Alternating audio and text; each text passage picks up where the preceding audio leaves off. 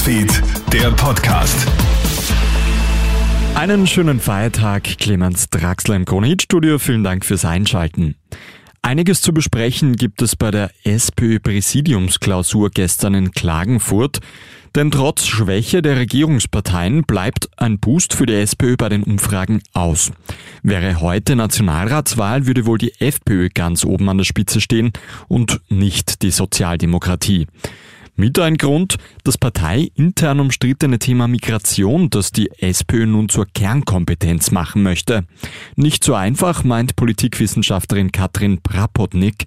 Sie sagt zu Puls 24. Man hat ja mit dem großen innerparteilichen Kritiker Hans-Peter Doskozil gemeinsam mit Peter Kaiser äh, bereits vor einigen Jahren ein äh, Papier ausgearbeitet, das eben genau diese Streitfrage Asyl, Migration innerhalb der SPÖ hätte klären klären sollen. Das ist nicht wirklich gelungen.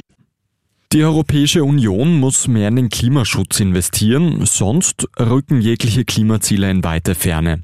Das ist das Ergebnis einer neuen Studie der ETH Zürich. Mehr als 300 Milliarden Euro wären bis 2025 nötig, um in emissionsarme Technologien zu investieren. Bis 2050 will die EU ja ihre Treibhausgasemissionen auf Null bringen. Deutschland liefert jetzt erstmals Kampfpanzer an die Ukraine.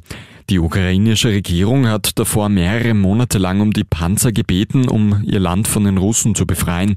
Bisher hat die Ukraine aber hauptsächlich Verteidigungswaffen wie Flugabwehrraketen oder Schützenpanzer erhalten. Mehrere ultrarechte Donald Trump-Anhänger sorgen weiterhin für Chaos im US-Parlament. In der Nacht auf heute scheitert bereits die elfte Abstimmung zu einem Sprecher im Kongress.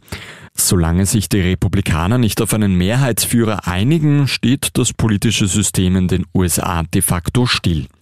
Vielen Dank fürs Einschalten. Das war der Kronehit Nachrichten Podcast. Ein weiteres Update hörst du wieder am Nachmittag. Einen schönen Tag noch. Krone Hits, Newsfeed, der Podcast.